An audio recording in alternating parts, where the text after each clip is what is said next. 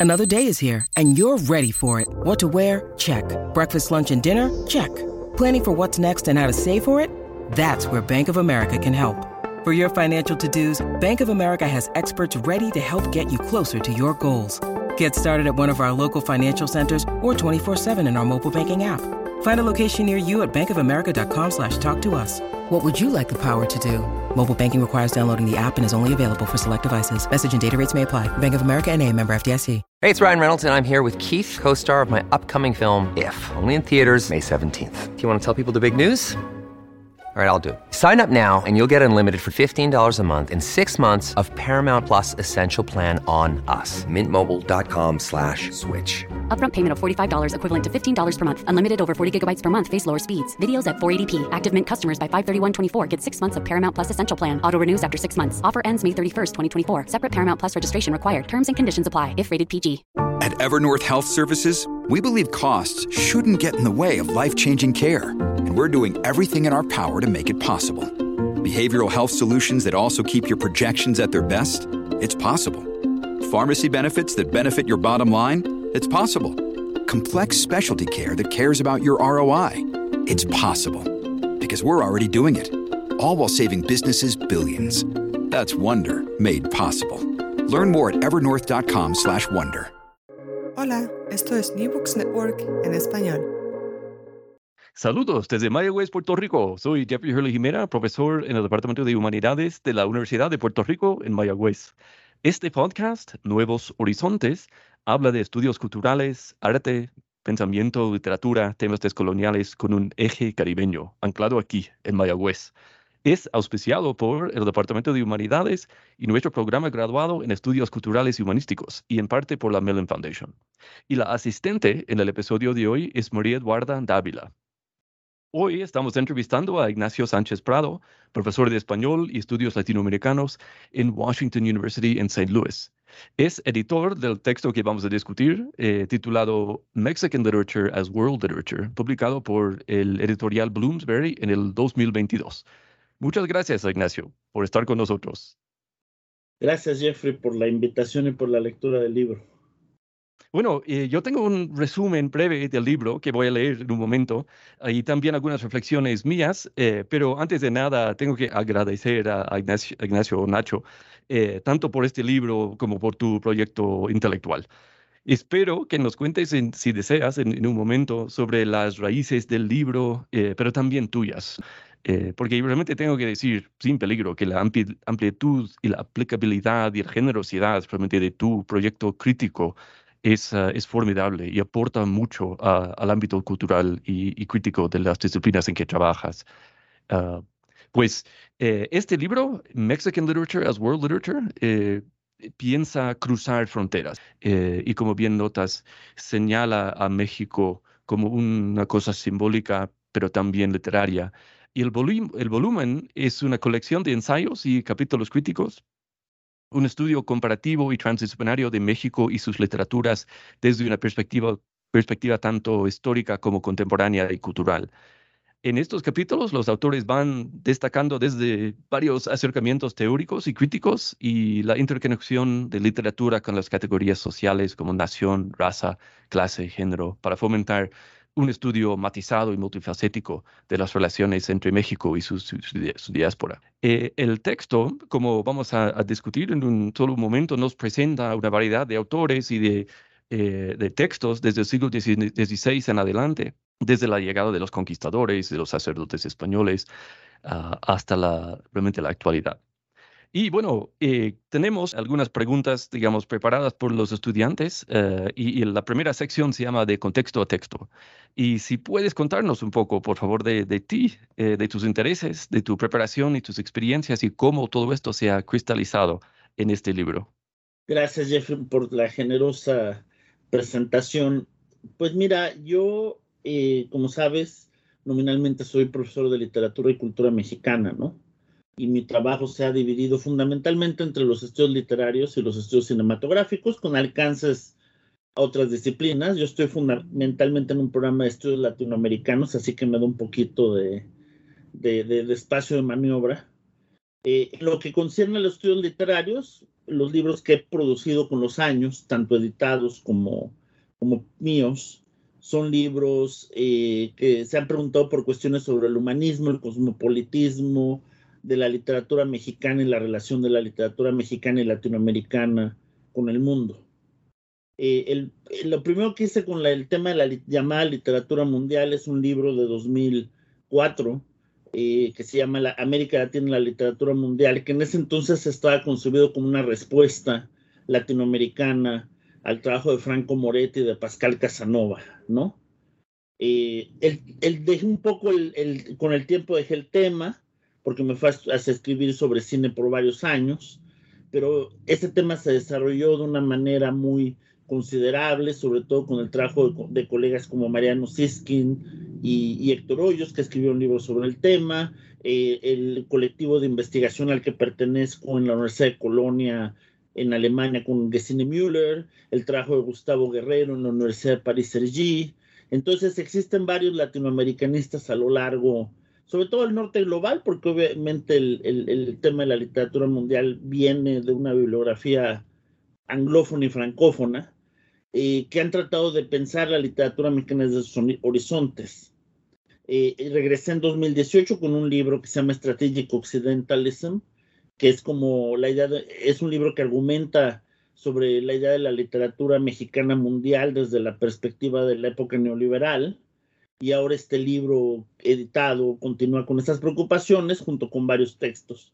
Pero si pudiera resumir mi, mi argumento fundamental, creo que está en dos partes, ¿no? Uno es una idea de principio de que el discurso que podría ir de descolonizador, poscolonizante, también el discurso de las identidades, han creado una idea de la liberación cultural a partir de la especificidad, ¿no? De, ya sea la especificidad identitaria, la búsqueda de los pensadores de pueblos originarios y demás. Y a mí me interesó argumentar que esa es una parte de la descolonización, pero otra parte es el derecho al mundo. La idea de que el colonialismo produjo una división internacional del trabajo intelectual que normalmente ubica países como México como una suerte de archivo de informantes nativos, ignorando las profundas tradiciones cosmopolitas de, estos países. Entonces, el énfasis en el rol que el cosmopolitismo ha tenido en la, primero en la emancipación intelectual de México y Latinoamérica, y segundo en la participación de los países latinoamericanos en, los órdenes culturales globales, eh, son preocupaciones que están atrás de, este, de esta investigación. Este libro particular es parte de una serie que se llama Literature as World Literature, así que se le agrega un adjetivo. Existen varios libros de tradiciones nacionales y regionales. Ya sale un libro sobre África, sale un libro sobre Alemania, un libro sobre Bulgaria, sobre Rumania. Hay algunos sobre Roberto Bolaño, hay uno sobre el surrealismo. Pero me interesó contribuir a esta serie porque creo que es un buen lugar para exponer la idea de que yo creo que la literatura mundial, y este es el segundo punto, no es un objeto, descriptible, sino es un efecto construido desde campos literarios específicos. Entonces no es que exista una literatura mundial globalmente compartida por todo el mundo, sino que los campos literarios nacionales, lingüísticos, regionales tienen su propia idea de la literatura mundial. Y para mí entonces es importante estudiar la literatura mexicana mundial, entendida tanto como la literatura mexicana mexicana que circula en el, mundo, como la capacidad de México de producir desde sus instituciones literarias y culturales una visión propia de la literatura mundial que va a ser diferente de la producida en Estados Unidos o en un país europeo o en un país africano. Chévere. ¿Y cómo fue el, proceso de compilar eh, los ensayos y los capítulos y ir como canalizando y armonizando los, distintos argumentos y las distintas perspectivas de los autores en, el volumen? ¿Ustedes comenzaron con unas preguntas, digamos, para como de volante o, cómo iba creciendo el, el asunto? Yo realmente tengo una aproximación, tú sabes que yo he editado 15 libros, ¿no? Y lo he hecho en algunos casos por convocatoria abierta, en otros casos por, por invitación, pero creo que he llegado a un método en el cual eh, creo que el editor, su función es, em, es construir el libro pensando en los temas y pensando en la gente que podría ser un buen argumento sobre esos temas. Entonces, como lo construí fue que hay unos capítulos amplios que se llaman eh, World Making, que cubren básicamente el 16 y 17, el 18, el 19, el 20 y el 21, y después, o sea, una idea global de esos siglos y la literatura mexicana global, otra serie de capítulos que se dedican más a cuestiones de, de autores individuales, Sor Juana, Juan Rulfo, Carlos Fuentes, Octavio Paz, y otros capítulos que, tocan temas específicos donde la perspectiva mundial o global es importante, como la contracultura, las vanguardias, ¿no? Eh, eh, la cuestión transpacífica, etcétera. Eh, incluso la cuestión ambiental, ¿no? hay, como todos los libros editados, nunca es exhaustivo, una de, los eh, problemas de editar un libro es que la reseña siempre te dice lo que no hiciste, ¿no? Y obviamente podría haber, podría haber el doble de capítulos si todo eso hubiera sido válido, ¿no? Pero creo que yo es una selección que trataba, pues, de crear un punto de partida entre capítulos generales que, que abrieran espacios y algunos autores específicos que son quizá los más conocidos y desde lo cual se pueden hacer otros estudios posteriores. Súper, chévere. ¿Y qué has aprendido por la, investigación? ¿Había algunos puntos de vista o perspectivas o, interpretaciones eh, que no esperabas? ¿O es el producto final medio similar a lo que habías imaginado cuando iniciaron? Es curioso, yo creo que salió como lo pensé. Y eso es porque todo el mundo entregó el texto, no, no perdí un capítulo, ¿no? Eh, la gente que invité de entrada prácticamente toda aceptó cuando no aceptó la primera persona, fue, fue la segunda.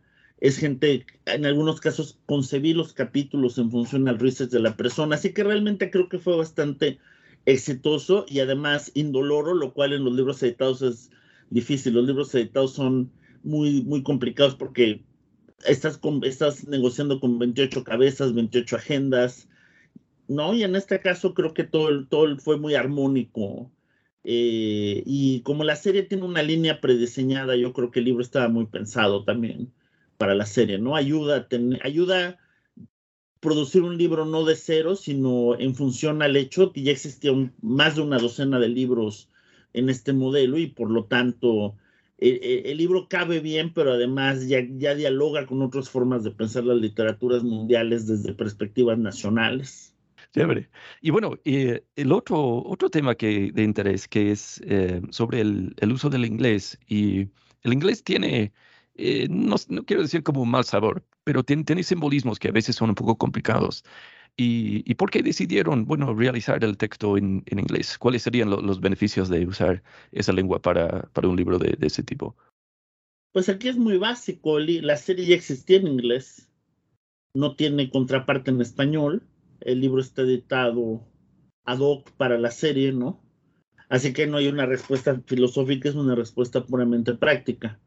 Ahora, em, para nosotros los latinoamericanistas la publicación en inglés es un asunto complicado, ¿no? Porque, eh, por un lado, obviamente existe un colonialismo del inglés sobre el conocimiento académico y eso nos obliga a decidir qué tanto vas a estar en resistencia y qué tanto vas a estar utilizándolo estratégicamente, ¿no? Yo, yo me he orientado a la publicación en inglés por una variedad de razones. La primera es que la publicación en español es bastante difícil, ¿no? Eh, este modelo del peer review, del peer review donde uno llega a una editorial, lo leen y demás, en México no existe tanto.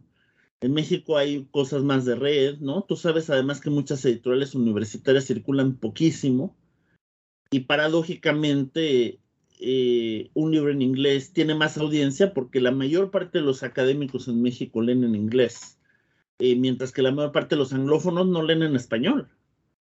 Eh, y, y eso lleva un segundo punto. Yo creo que como el español es un territorio muy grande y es en sí mismo una lengua hegemónica de otras maneras, como latinoamericanos podemos quedarnos muy cómodos en la lengua española, pero eso nos limita nuestra capacidad de hablar eh, con gente en otros campos. Aunque no nos guste y aunque sea muy problemático, el inglés es hoy por hoy una lengua franca que vuelve elegibles nuestras intervenciones a lo largo y ancho del mundo. Eh, no, no universalmente, obviamente, porque hay gente que no tiene acceso al inglés, ¿no? Pero realmente de todas las lenguas posibles, es la lengua que alcanza una audiencia más amplia. Entonces, para mí ha sido la idea de que quiero, desde una perspectiva mexicana, dialogar con gente que no son mexicanistas. Quizás sabes que yo dirijo una serie en Vanderbilt University Press que se llama Critical Mexican Studies, donde hemos en algunos casos publicado libros originales, en otros traducido libros ya publicados en México, pero la idea fundamental es que los libros tienen que tener un punto de teoría de interés a gente que no es mexicanista o latinoamericanista. Eh, eso no quiere decir que seamos correspondidos con la gentileza de la lectura de parte de, los anglófonos, porque la, gente del mundo anglófono es muy provinciana eh, y, es un esfuerzo interesante para ellos salirse de, de, la centralización de su propia lengua, pero si no afirmamos algo de la presencia latinoamericana en los espacios hegemónicos, yo no creo que sea una virtud estar siempre automarginalizándonos dentro, dentro de nuestros espacios de confort lingüístico. Pero claro, es una postura controversial con la que muchas personas podrán estar en desacuerdo, ¿no? Bueno, yo, yo creo que lo que lo que dice es muy cierto, es ese verbo de salirse de su de lo suyo, ¿no? Y, y esto en el mundo anglófono es, eh, o sea, es más complicado porque, como bien señalas, que hay, hay muy poca gente, bueno, comparado eh, que, que, serían lectores en, en, español. Y por eso yo, a mí, es, es una cosa que me gusta de, de, tus, de tu crítica en sí, de que se nota que tú tienes como, mm, no quiero utilizar estos como clichés, como un pie en cada, cada lado, no sé qué, pero que te da algo de como remate, hay algo como ya distancia de, las, uh, de, los temas que, que, a, mí, a mí me interesa mucho, me, me, intriga. Yo creo que abunda, yo creo que da como profundidad a, a las preguntas. Y, y, bueno, hablando de, de sitios eh, así como que, que, están entre mundos en cierta forma, eh, viviendo el colonialismo lingüístico en, en, términos, digamos, diarios. Y, eh, ¿Puedes situar un poco del argumento, digamos, del arco del, del texto en, en, Puerto Rico? ¿Qué es lo que eh, un lector, específicamente un estudiante en Mayagüez eh, hoy, puede usar o aprender de comparar uh, sus experiencias con, con, la literatura y la crítica mexicana, como lo realizas en este texto? Yo creo que la relación de México con Puerto Rico y con Estados Unidos y la de Puerto Rico tiene diferencias fundamentales que nos ayudan a pensarnos mutuamente, ¿no? Eh, yo soy yo pertenezco a una diáspora mexicana privilegiada que tiene ciudadanía dual porque al migrar estuve en una posición de adquirir la ciudadanía estadounidense sin perder la ciudadanía mexicana que es distinta, ¿no? En Puerto Rico se nace con la ciudadanía estadounidense, pero se vive dentro de una condición colonial eh, de una isla que no tiene realmente un espacio de soberanía y México es un país soberano. También tenemos que ser muy conscientes del hecho que existe eh, en el caso mexicano varias capas de diáspora, la diáspora sin documentos, es muy diferente a los que migramos en, la muy nutrida diáspora profesional, ¿no? Eh, que además es muy nutrida desde el, NAFTA, que creó una integración económica y social bastante amplia, ¿no? El problema es que yo creo que no podemos, eh, cuesta mucho trabajo pensar las cosas en capas y con sutilezas, y creo que el hecho de que viva, vivimos treinta y pico millones de mexicanos en los Estados Unidos en una diversidad de estatutos migratorios, es algo que le cuesta mucho trabajo a la gente eh, de, convencer. Y creo, pero sin embargo, creo que precisamente porque México tiene esa relación ambigua de integración y de ser rechazado por los Estados Unidos, donde muchos tenemos ciudadanía dual y sin embargo hay mucha racialización de todos los mexicanos eh, eh, en Estados Unidos, del hecho de que somos racial, cultural y migratoriamente diversos, pero nos ven como una etnia homogeneizada. Todas esas paradojas son, son fundamentales para entender la relación México-Estados Unidos y creo que los puertorriqueños, sobre todo si el Puerto Rico llega a alcanzar la independencia, están en, tendrían una relación muy similar a la que México tiene con Estados Unidos, ¿no? Yo creo que hay un laboratorio en México que sería de utilidad para entender a Puerto Rico. ¿Qué significaría la relación y la diáspora si Puerto Rico se volviera un país independiente? Porque México tiene la relación más cercana de un país independiente con los Estados Unidos. Sí, sí, sí, esos son, son puntos que, que sí, yo, yo creo que los, el, el, estudiantado, digamos, en Puerto Rico, lo que tienen, lo que compartirían, yo, yo diría, con perspectivas, digamos, eh, que vienen de, de, otras, otros países de, de, habla hispana, serían este, como pueden interpretar los mitos eh, norteamericanos y los, colonialistas eh, en un sentido que, yo creo que es, más eh, presente esa, esa crítica como parte del pan de cada día, como la, la, vida cotidiana, las experiencias de ser puertorriqueño es experimentar colonialismo y lidiar contra ella y navegarlo. Y, yo creo que eh, en cierta forma, o sea, la, la, manera en que Estados Unidos intenta hacer esto en, en, en todo parte del hemisferio de, la realidad puertorriqueña, hay, hay, muchas cosas en Puerto Rico que admiro y que entre las muchas cosas que admiro de Puerto Rico, o sea, una de las más importantes es ese como ojo crítico que tiene. Y, y, y de hecho, de los, de los mexicanos que conocemos, que de hecho uno de ellos es, eh, participa en nuestro programa graduado, que es Baruch Vergara, y uh, él también, y bueno, como tú, eh, que tienen, ese como es como parte de quienes son, ¿no? De que ellos reciben, o sea, el, el mensaje, digamos, colonialista y ya de por sí ya lo interpretan. Eh, es un poco como imaginaría serían los palestinos y, bueno, otra gente que, que viven dentro de esto todo, todo tiempo. So, y bueno, te, te, quería de hecho citar que es eh, if anything, neoliberalism's transformation of multiculturalism into an institutionalized and often toothless discourse of diversity and inclusion is a direct consequence of believing that representation with, within unchallenged structures of cultural power is preferable to the democratization of knowledge. Yo me encontré así, pegando el escritorio diciendo, sí, más de eso.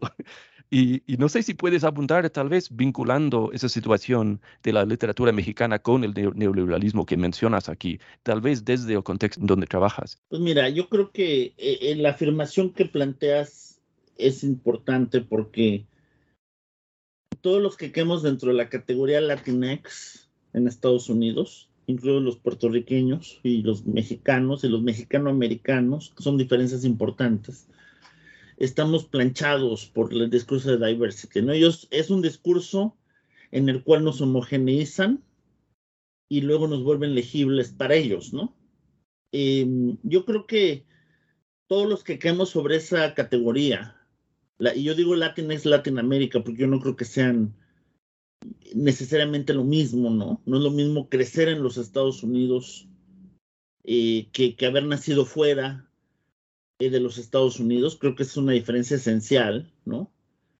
Eh, nosotros tenemos una conciencia histórica común y tenemos también una relación eh, particular con los Estados Unidos que tiene bastantes comunalidades dentro de nosotros, pero a la vez somos racialmente diversos, somos diversos en clase social, somos diversos en, en, en identidad nacional, eh, ¿no? y eso creo que no, y en realidad mucho del discurso de diversidad en esto está pensado en relación a la comunidad afroamericana que tiene esas diversidades, pero también tiene un núcleo histórico muy relacionado a la historia estadounidense misma. Eh, sin entrar en muchos detalles, porque es un tema espinoso del que hay que hablar con cuidado, eh, lo que creo que me ha tocado hacer en la academia es, y, y eso lo veo en mis clases incluso, es la idea de que el cosmopolitismo mexicano es una de esas ilegibilidades desde los Estados Unidos que, que es muy, muy interesante exponer al ojo de la gente que tiene una perspectiva provincial o una perspectiva limitada a los Estados Unidos. Eh, tú sabes, por ejemplo, que yo doy cursos de cultura visual y, eso está reflejado también en el texto de Sarah Potter del, del, del, del eh, del libro, eh, los, los vanguardistas mexicanos fueron muy influyentes en los vanguardistas estadounidenses. La gente, los pintores estadounidenses iban a estudiar con Diego Rivera a la Escuela Mexicana de Pintura y después regresaban a hacer los murales de las oficinas postales en el Midwest. Aquí en San Luis tenemos una que lo hicieron dos pintores eh, que estoy de Chicago, que estoy durante el New Deal, que, lo, estoy con Diego Rivera en México. Jackson Pollock fue un gran lector de Siqueiros, ¿no?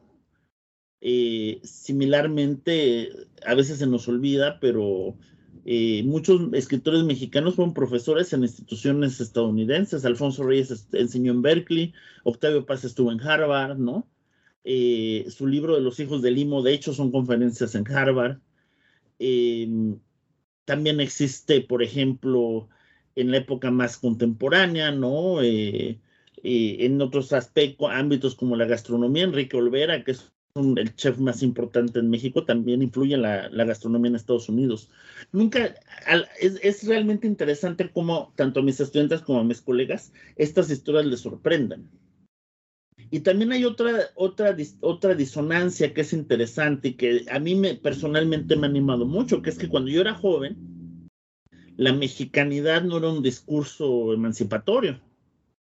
Eh, a pesar de ser un discurso de raíces anticoloniales, también es un discurso de Estado en México.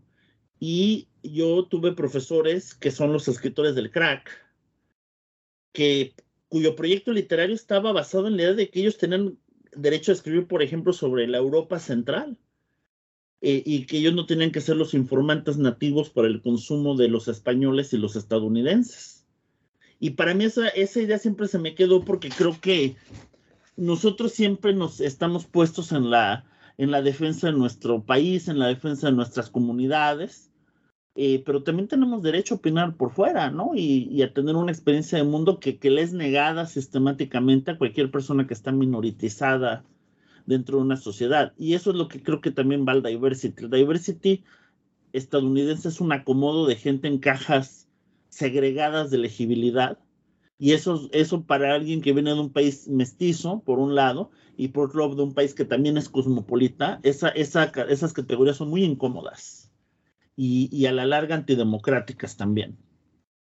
Para mí una, una democracia cultural implica que tienes derecho a tu cultura y a, y a todas las demás culturas también.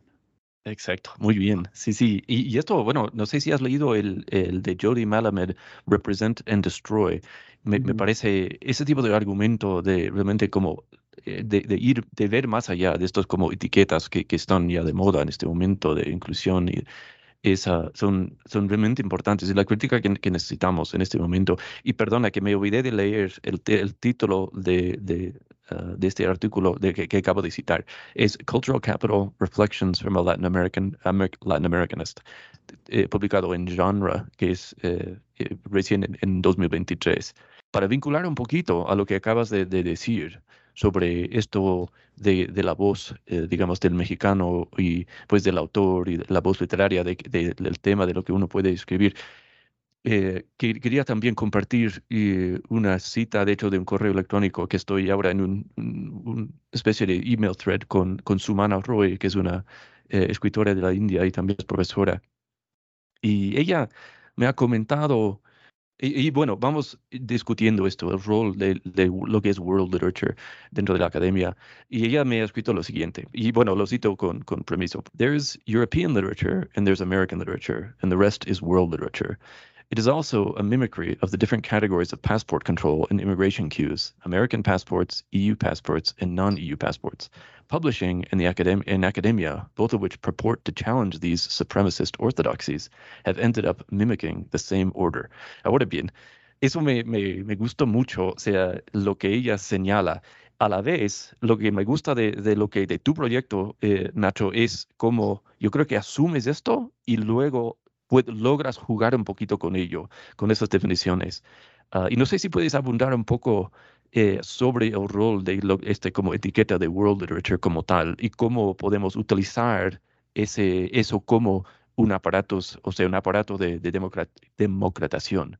La colega que acabas de citar tiene razón en describir de esa manera el world literature que se produce desde centros hegemónicos como los Estados Unidos, ¿no?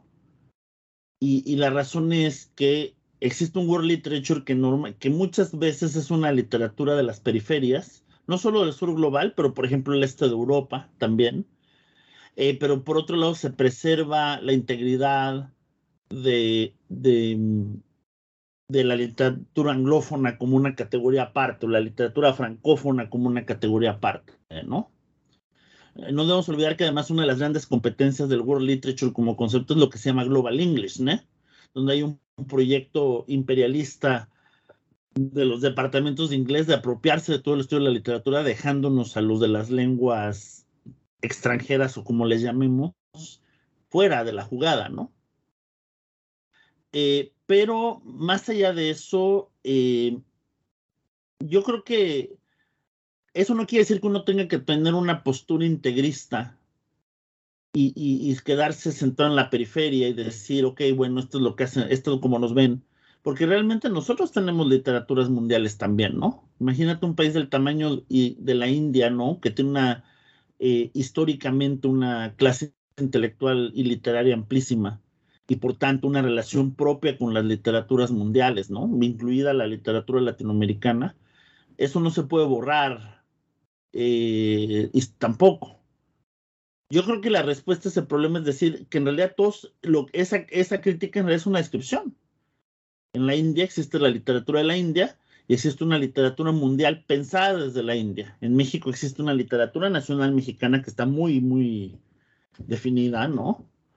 Y también existe una literatura mundial universal que está dentro de la experiencia diaria de, un lector literario mexicano. Si tú vas a una librería en la Ciudad de México, existe una sección enorme que se llama literatura universal, una sección más chica que se llama literatura iberoamericana y una sección todavía más chica que se llama literatura mexicana.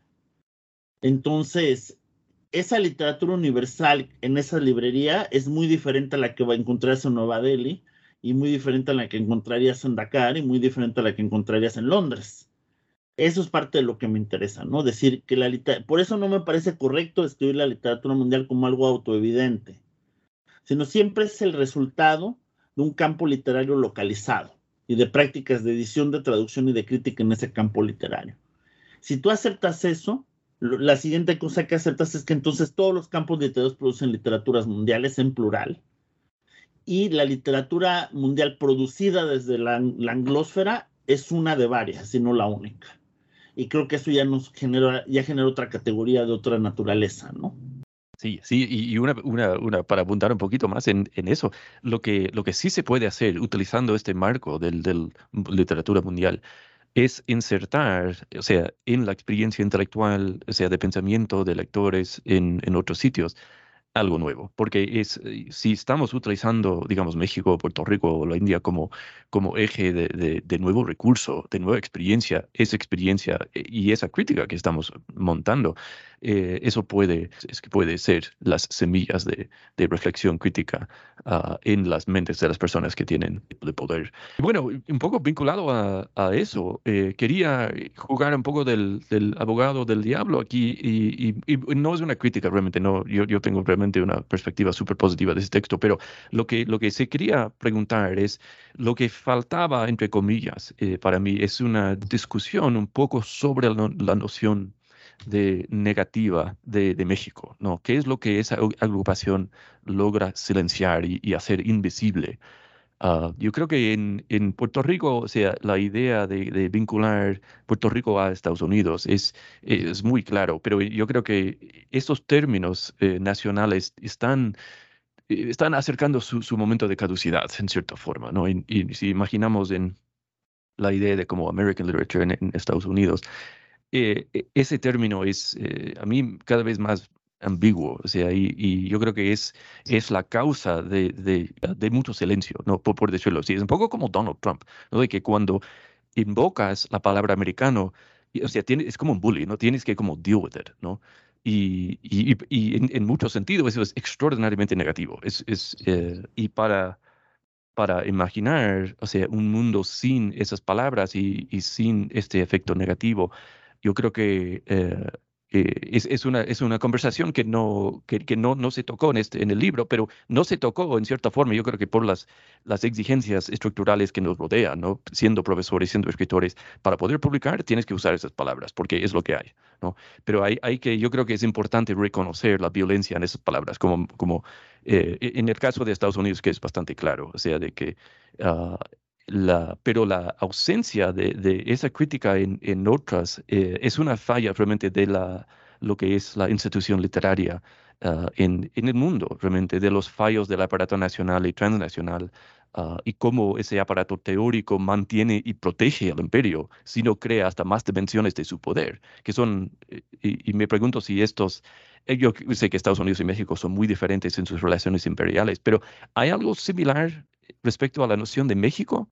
Y, y, haces unas muy lindas pinceladas sobre estos asuntos en la introducción, pero puedes abundar un poco más sobre, uh, sobre ello, si, si esa palabra mexicano crea algún silencio similar a lo que crea americano. Yo creo que la categoría de estadounidense, porque yo me niego a usar americano. Uy, sí, perdona, sí, sí, eso es, gracias por corregirme, eso es lo que quería decir. Y la de mexicano tienen historias distintas porque no es lo mismo ser un país imperialista que ser un país de nacionalismo fuerte, pero que, ha sido sujeto al imperialismo, ¿no? Objeto del imperialismo también. Em, en Estados Unidos, estadounidense significa simbólico, en muchos casos, anglófono, blanco, ¿no? Así que es una palabra que históricamente no, nunca ha tenido la intención de representar eh, a nadie más que al grupo dominante. Y sobre todo es cuando es invocado por la ultraderecha estadounidense, está muy en ese sentido, ¿no? Y ahorita lo estamos viviendo intensamente con todos los eh, backlash contra la acción afirmativa y demás, ¿no? Donde hay evidentemente una idea de que los, los afroamericanos, los latinos, los asiáticos no pertenecen a, a, la idea de lo estadounidense, ¿no? Porque si cualquier intento de integración es woke y, y se tiene que criticar. México tiene este defensa, porque México pasó por una revolución que pensó en estas cosas. Y esa revolución creó un nacionalismo fuerte, cuya idea central fue, como sabes, el mestizaje. Entonces el mestizaje, que es una categoría que dista de ser perfecta, sin embargo argumentaba la idea de la integración étnica y cultural de grupos dispares dentro del país. Un altísimo porcentaje de mexicanos se siente representado por esta noción. Eh, claro, hoy sabemos, porque también nosotros hemos tenido que hacer la misma autocrítica que se ha hecho desde el multiculturalismo estadounidense, que las culturas indígenas no están, son excluidas de esta categoría, eh, que a pesar de que la categoría de mexicanidad ha sido importante para la diáspora mexicana en los Estados Unidos, es hasta muy recientemente que se reconoce lo mexicano americano y lo chicano como parte integral de la cultura mexicana nosotros tenemos también migraciones, migración asiática, migración sirio-libanesa, eh, migración china, eh, que, perdón, repite asiático y chino, pero la migración china es importante porque hubo masacres y, y xenofobia en su momento, ¿no? Y esas migraciones no siempre han participado en la idea de México. Así que tiene razón en que uno siempre tiene que tener esa perspectiva crítica, aunque estoy en desacuerdo con la idea de, igualarlo simplemente a, estadounidense, que es una configuración nacional diferente. Eh, en términos de, la, de los estudios literarios, yo creo que para mí, yo soy, tú sabes que una de mis grandes influencias es Pierre Bourdieu y la noción del campo literario, ¿no? Que yo uso como parte de mi vocabulario común. La literatura mexicana y esto se puede decir cualquier literatura nacional, no es una literatura que expresa una identidad nacional mexicana, ni es una literatura eh, que tenga algún tipo de sustancialidad cultural. Eso creo que es un error en la forma en que se interpreta, porque siempre hemos buscado una idea de literatura como representación auténtica de una cultura. Literatura mexicana es lo que está producido por un campo literario ubicado en México, donde los autores pueden vivir en otras partes del mundo, pero que están atados a una red de, editoriales, crítica, ¿no? Es un la existencia de la literatura mexicana es un efecto de instituciones que piensan la literatura bajo esa categoría. No es algo que necesariamente existe en la realidad, ¿no? Es una, es una forma de, de interpretar la realidad desde un paradigma crítico institucional. Eso es cualquier literatura nacional. Eh, existe porque la gente participa de ese constructo y la gente lo naturaliza también. La idea de literatura mexicana tiene limitantes y que se notan en el libro, porque yo estratégicamente me quedé con una noción tradicional de la literatura mexicana, porque, por ejemplo, la literatura mexicano-americana, escrita sobre todo en inglés o en spanglish, es una literatura que está en un campo literario y cultural estadounidense o en, campos atados a la frontera y al Southwest, pero que no necesariamente participa del, del, del campo nacional mexicano. Y ese es uno de los grandes pecados del campo nacional mexicano. Las literaturas en lenguas indígenas gradualmente se han ido integrando al campo mexicano, pero también tienen diferencias de producción importantes, ¿no? Eh, hay en la historia de la novela que estoy editando para Cambridge, por ejemplo, estamos discutiendo cuestiones de literaturas alolingüistas, porque hay una literatura en, lengua veneto-italiana eh, del siglo XIX de una comunidad migrante que llegó a México, existen literaturas en la lengua ladina o, o judo-español, ¿no? Eh, que sigue activa, de hecho es una gran novela de Miriam Moscona reciente, está escrita en la lengua. Entonces uno siempre puede encontrarle los límites y los problemas a esas categorías, pero eso no implica que no existan como una realidad empírica en función a las instituciones que para bien y para mal construyen las ideas de literatura. Entonces yo, yo no creo que se deban abolir mientras existan en la crítica, mientras existan como categorías empíricas en la producción cultural. Pero creo que las tenemos que entender no como algo autoevidente, sino como algo producido por instituciones y prácticas de discurso concretas. A es mi pequeño sociólogo interior, digamos. Es chévere, súper. Sí, yo concuerdo que, que, digamos, la situación en Estados Unidos es bastante diferente porque estamos viviendo un colonialismo perpetuo que no reconoce lenguas como, digamos, español, pero ni, ni bien las otras lenguas que están en los sitios eh, y, el hecho de que Estados Unidos, ha, o sea, el colonialismo, por ejemplo, de, Nevada, California, Texas, de todos esos lugares, ha sido tan veloz, o sea, dentro de muy poco tiempo, ¿no? O sea, la idea de que, o sea, hasta la misma presencia de gente que habla inglés en un sitio como Arizona, Nuevo México, eso es una cosa que contemporánea, o sea, si vamos atrás tres, dos, tres, cinco décadas, hay muy poca gente ahí que habla inglés y, y luego pues que llega el, digamos, el imperio norteamericano y que poniendo su institución literario y, lingüístico y, educacional como que eso fuera la realidad, como una cosa sólida, como una cosa impenetrable, como una cosa incuestionable. Sí, y yo, creo que el hecho de que, de que México salió, o sea, tuvo este periodo de independencia y luego la revolución, sí, sí, sí es una diferencia. tal vez el fallo es más en, digamos, acerca de, lo que serían estudios norteamericanos en, en eh, bueno, estadounidenses más bien dicho, en, en utilizar, no cuestionar esa palabra, ¿no? Y, de hecho hay, hay gente que ya, ya lo cuestionan, pero es, uh, es, es, mínimo, o sea, y es una cosa rara porque es, es algo como tan obvio uh, que esas cosas son cuando tienen sentido, son, o sea, condicionales y, y, y para avanzar, bueno, y, bueno, una otra pregunta que es medio relacionado a, a, eso, la, ya que estamos ahora experimentando la digitalización de las condiciones de, de, de literatura, eh, y estas plataformas como aportan nuevos enlaces y, formas de, interconexión, de performance, pero también distancia.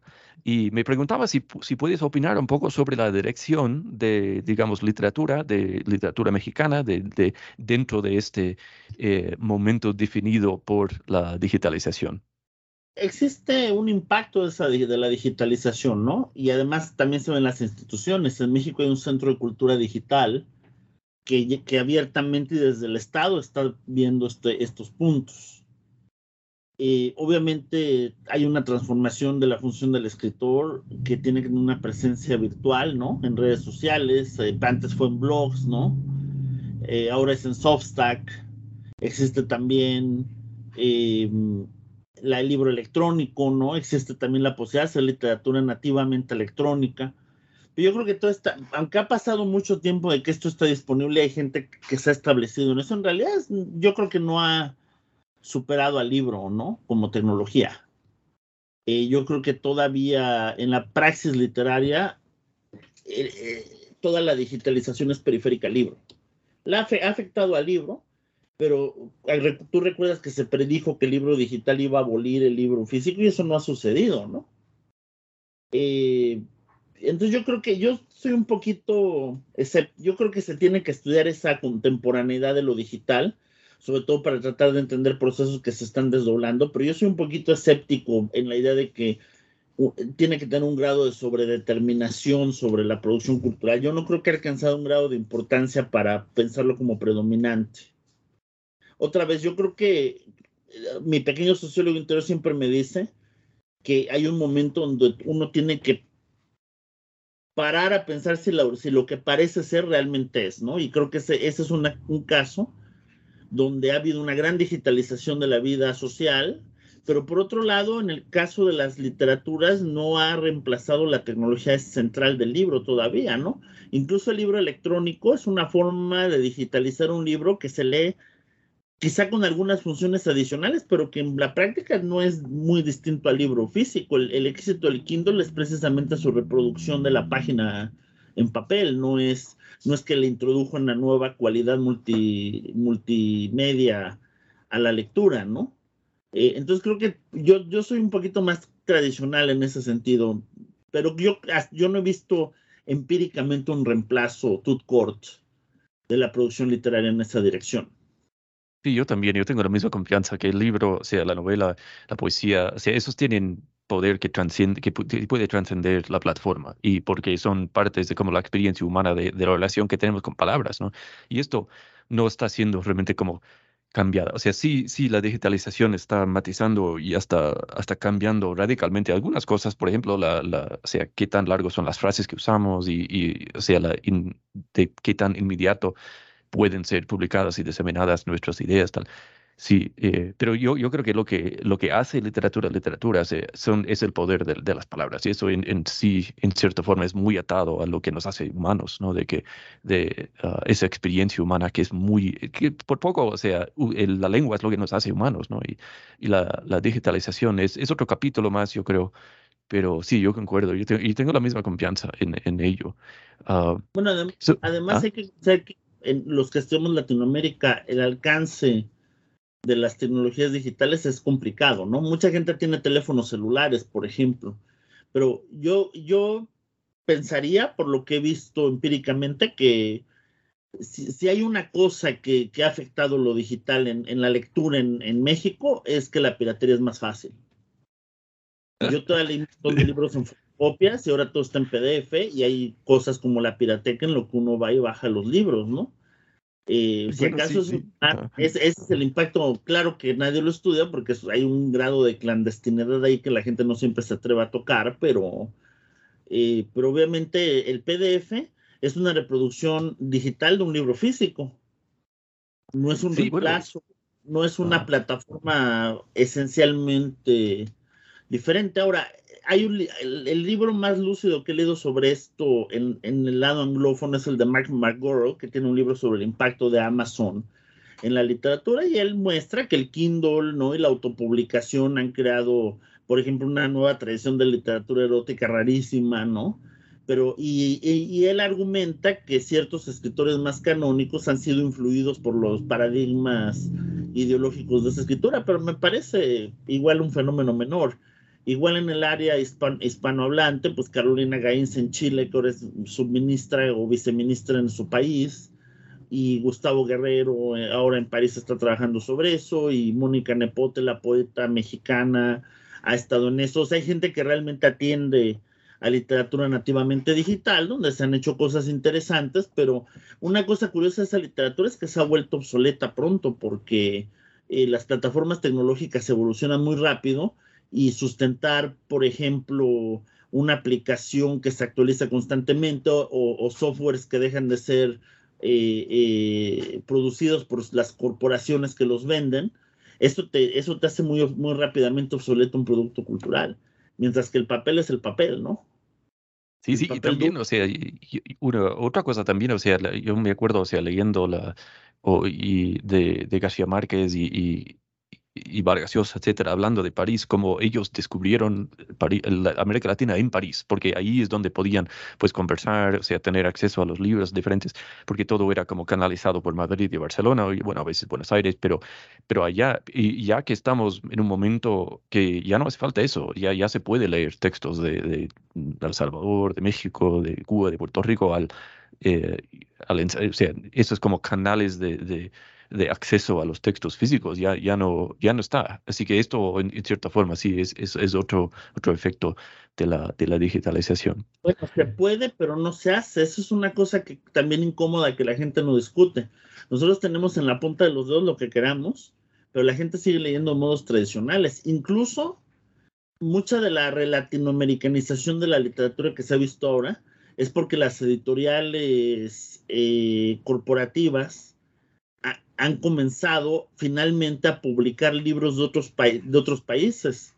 Eh, pero incluso hasta hace una década, un libro peruano en México era inconseguible ahora porque tienen esta cosa en Penguin Random House que se llama Mapa de las Lenguas, donde les ha dado por publicar escritores de un país en los otros. Pero eso no ha sido el caso y, además, de, otra vez, aquí habría que ver los datos duros, pero lo que yo entiendo de la gente que trabaja en publicación es que en un país latinoamericano venden muy poco los libros de otro país latinoamericano. Entonces, el que exista la posibilidad tecnológica de hacer algo no quiere decir que se haga en la práctica. Y creo que uno de los grandes problemas del provincialismo es que tú lo ves en el, un ejemplo para mí obvio es el cine, ¿no? O sea, nosotros podemos ver casi la película que sea donde se entre las plataformas que hay eh, y algunas son completamente inconseguibles por los derechos, ¿no? Eh, territoriales, y otras, las que sí son conseguibles, la gente no las ve. Eh, el consumidor promedio sigue viendo cine hollywoodense, ¿no? Entonces, yo creo que también a, veces queremos que la tecnología genere utopías, pero si no si no creas las condiciones de cambio cultural por atrás. Y eso es lo, parte de lo que eso con el cosmopolitismo. Y ahora una palabra que uso mucho ahora es desprovincialización. Hay un acto voluntario de, de, confrontarte con tradiciones culturales que no son la tuya y que no son las que tienes, son familiares a ti, como parte de un ejercicio fundamental de ética intelectual, porque si no te la pasas metido en tu zona de confort. Sí, sí, y además, o sea, otro, otro elemento de todo eso es la, colonización digital, de que lo que, si, si estamos en, en las redes, o sea, hasta en el mismo Chrome browser o en Facebook o lo que sea, o sea, lo que estos algoritmos, algoritmos, o sea, nos alimentan, o sea, no es que nos alimentan, pero nos repetidamente, o sea, nos dan cosas en que hacer clic y, estos no, no están interesados en o sea, el desarrollo intelectual del lector, no, ellos quieren pues, que vendas cosas, ¿no? Es, siempre el fin sería la compra. Ah, y eso es otra como forma de a la vez como controlar, y, pero también limitar a lo que el, acceso de uno, de, de cómo eh, agarrar la atención y aprovechar sea, de, de esa atención. Sí. Y so, bueno, eh, ya que estamos, ya que tú estás pues en un momento ya con el texto publicado y, y uh, ahora podrás uh, tomar un momento para criticar el, el, texto, explicar tal vez sus debilidades y fortalezas y señalar si hay alguna sección que, que, que es mejor que las demás o, o, que o tal vez uno algo que, que le falta al argumento del libro.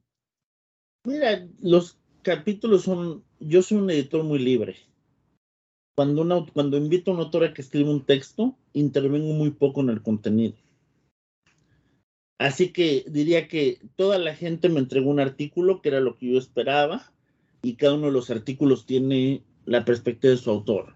Eh, yo no sé si me corresponde a mí juzgar los artículos individuales porque, vamos a ver, yo soy el, el, el hay un grado de hospitalidad que el editor tiene que tener ahí.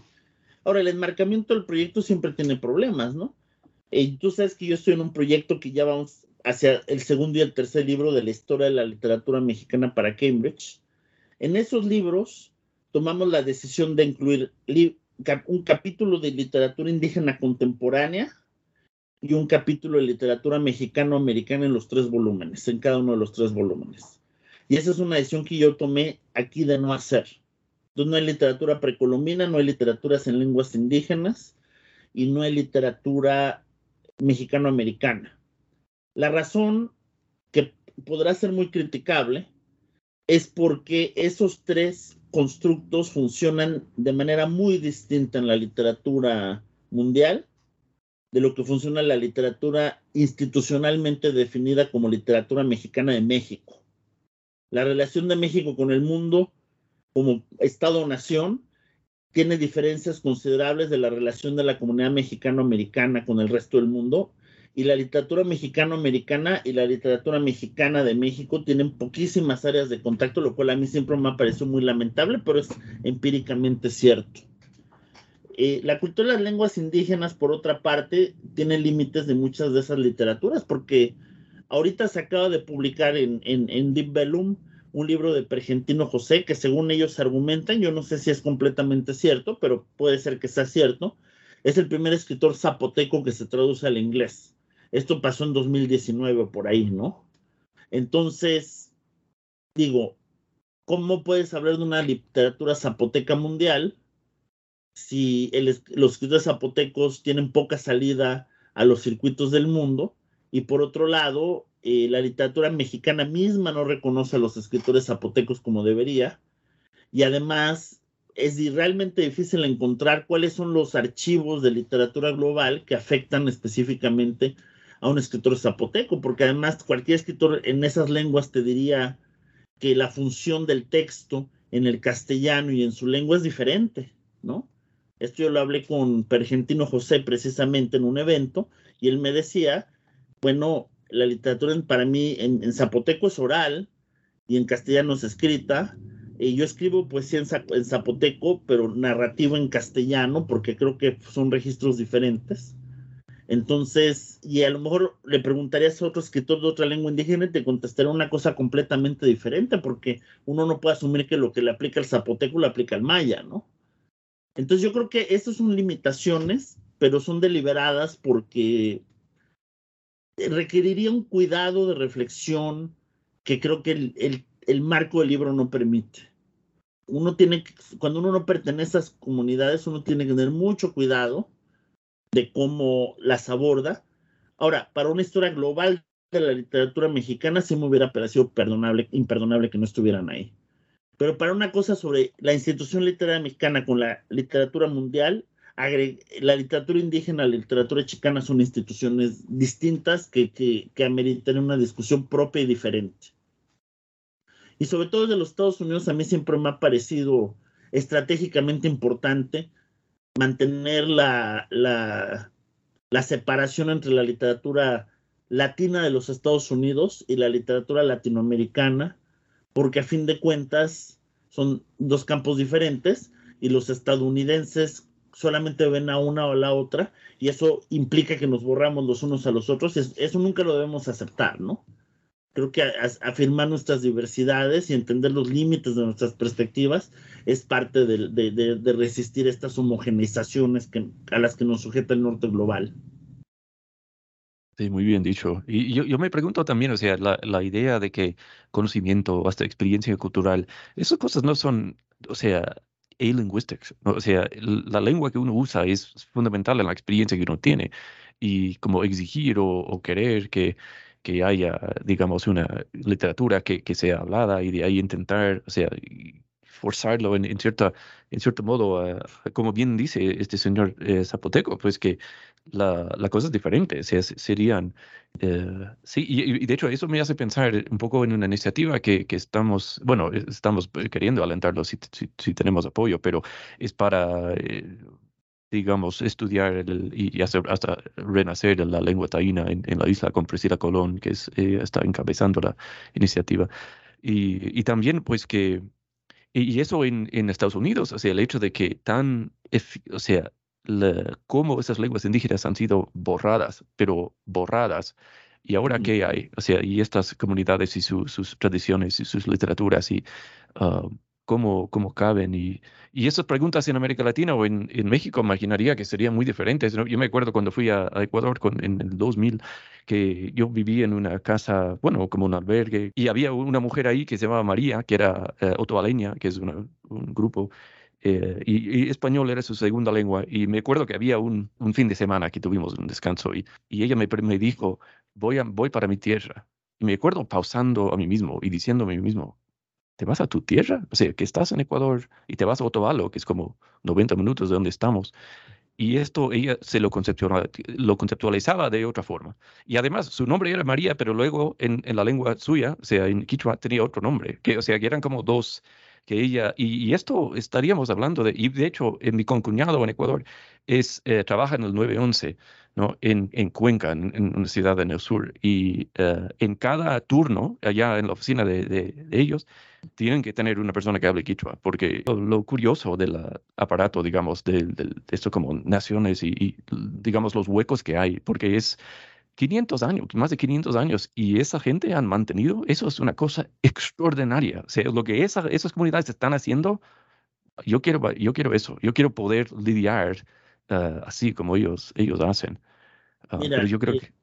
En México existe un Instituto Nacional de las Lenguas Indígenas, de del Estado.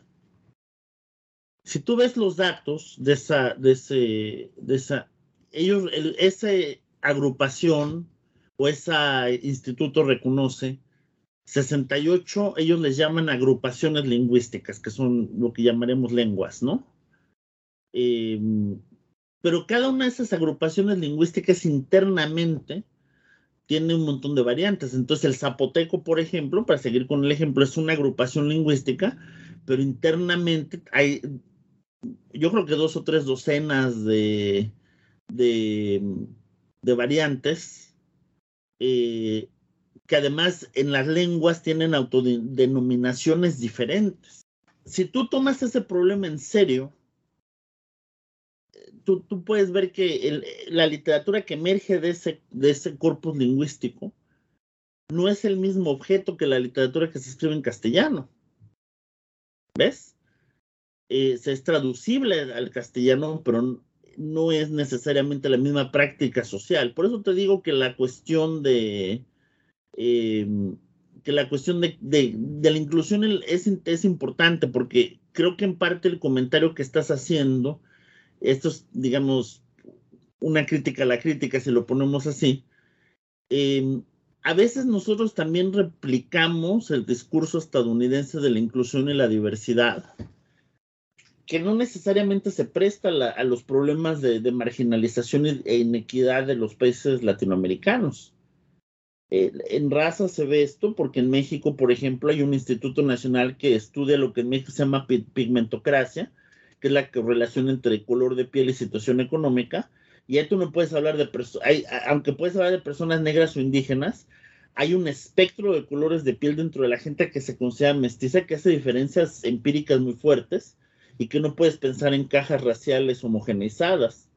Eh, una, tú puedes hablar de lo indígena o lo nativo, pero esas son docenas de culturas diferentes entre sí. Y a veces existe el problema de que los principios de las culturas más grandes se empiezan a aplicar universalmente a todas las culturas cuando no necesariamente es cierto. Entonces, yo creo que nuestro discurso de inclusión no puede caer en el confort de las cajas de elegibilidad que funciona en el discurso estadounidense la diversidad, ¿no? A mí por eso me parece que la praxis crítica que se dedica a la existencia material de estos fenómenos tiene que ser muy cuidadosa y también uno tiene que admitir cuando el método y la perspectiva de uno no, no, no es correcto para, para dar cuenta de estos fenómenos en vez de tratarlos de forzar en nombre de la diversidad, ¿no? Exacto, yo, yo, concuerdo y además de decir, de reconocer los límites de lo que están, de lo que estamos intentando hacer.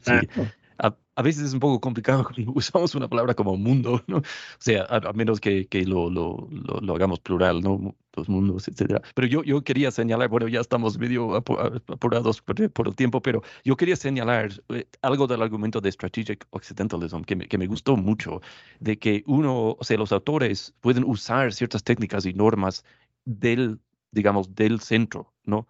Y dominarlas y utilizarlas para combatir contra esas condiciones materiales imperiales que, que produce ese, ese, como esa jerarquía en, primer lugar. Me, has dicho que, que, ya has grabado un podcast sobre Strategic Occidentalism. Sí, sí, está en el New Books Network en inglés. Tengo que ir a escucharlo ya. ¿Y en qué estás trabajando? en... Nada más te quería decir un comentario sobre este último yo siempre me gusta decirle a los estadounidenses algo sobre Alfonso Reyes, ¿no? Alfonso Reyes le decía a los europeos que nosotros sabemos más que ellos, porque los europeos conocen su cultura y nosotros conocemos la nuestra, la, la europea, o la estadounidense en este caso, ¿no? Eh, Yo no creo y los que... indígenas hasta la, los indígenas hasta más, ¿no? Claro, claro. O sea, mira, poca, yo que he tenido la fortuna de, de escuchar y conversar intelectuales mayas y todo, vas a encontrar poca gente que sabe más, gente trilingüe y cuatrilingüe o más, que conoce bien las tradiciones occidentales y las propias, ¿no? Que además eh, está, hay, hay diferencias epistemológicas importantes y ellos navegan no solo entre lenguas, sino entre epistemologías, ¿no? Eh, y, creo que además ellos tienen el problema de que si a, si a, nosotros los mexicanos se nos niega el cosmopolitismo, a un intelectual indígena o afrodescendiente más, ¿no? Porque ellos están aún más en la posición de, de ser catalogados como informantes nativos cuando es gente eruditísima. Entonces yo creo que también cuando nosotros esperamos que la gente sea representante de su propia identidad, es una forma de restringirlos. No quiere decir que no lo sean, porque en, en, no es que uno tenga que ser cosmopolista o identitario, es que en realidad somos las dos cosas y tenemos que afirmar el derecho a hacer las dos cosas. Ahora, tú dices del proyecto, lo que estoy haciendo ahora me preguntabas, pues estoy en lo mismo porque mi siguiente libro grande, que llevo nueve años escribiendo y espero que, que sean diez al final, es un libro sobre cosmopolitismo popular en el cine mexicano. Y es como una, contra, es una contrahistoria del cine mexicano sin nacionalismo, enfocado en a, trabajando adaptaciones literarias, noirs, thrillers, y la idea de cómo, digamos, esta población que masivamente se hizo mexicana en la época del medio siglo tras la revolución, adquirió un sentido del mundo a través del cine y otros medios, ¿no? Un ejemplo muy directo es mi madre, que acabó solamente el sexto año de primaria no en una persona educada en las letras. Y te puede decir la trama del Conde de Montecristo o de Los Miserables sin claramente, porque probablemente vio seis o siete adaptaciones cinematográficas de distintos países con ello, ¿no? Y simultáneamente hay una conciencia de la Guerra Fría, porque la gente ve thrillers, ¿no?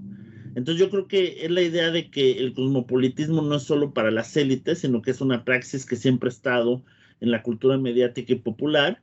Y por otro lado también un cine mexicano que en la época de la gran modernización del medio siglo produjo una cultura cosmopolita que normalmente no se lee porque existe un paradigma que se interesa en la mexicanidad del cine mexicano. ¿no? Entonces eso es en lo que estoy ahora.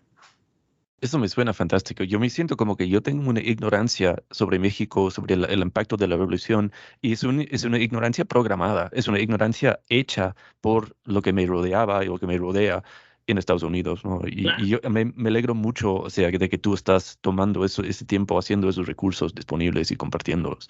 Me encanta y, decirle a los estadounidenses que México es el país de junto y no, sabemos, no saben nada de nosotros. Y a los mexicanos también se nos podría decir que nosotros no sabemos nada de Guatemala y mucho menos de Belice, que es nuestro país de junto. Mm -hmm. Entonces, sí. claro, somos muy conocedores de la estadounidense, pero yo no te puedo citar un escritor de Belice. Y eso es, un, eso, eso es una autocrítica, ¿no? Pero a final de cuentas, un país dominante como los Estados Unidos, tener la gente educada de ese país dominante, tiene que saber más del mundo de lo que saben. Eso sí, no me queda ninguna duda. Sí, yo concuerdo. Muchas gracias, Ignacio. Y, y, y, bueno, ¿cómo puede una persona entrar en contacto contigo? Bueno, la, mi, tengo una página institucional y está mi correo electrónico eh, de la universidad donde trabajo, en Washington University en St. Louis. Tengo un Substack que es público, donde escribo cosas muy casuales y ocasionales. Y tengo una, una cuenta de Twitter donde si la persona no es anónima, y, y, veo claramente quién es, lo, pues, lo acepto. Súper. Muchas gracias por quedar con nosotros hoy y por esa rica conversación. Gracias. Realmente, en nombre, del, en nombre del Departamento de Humanidades, muchas gracias. Gracias, Jeffrey.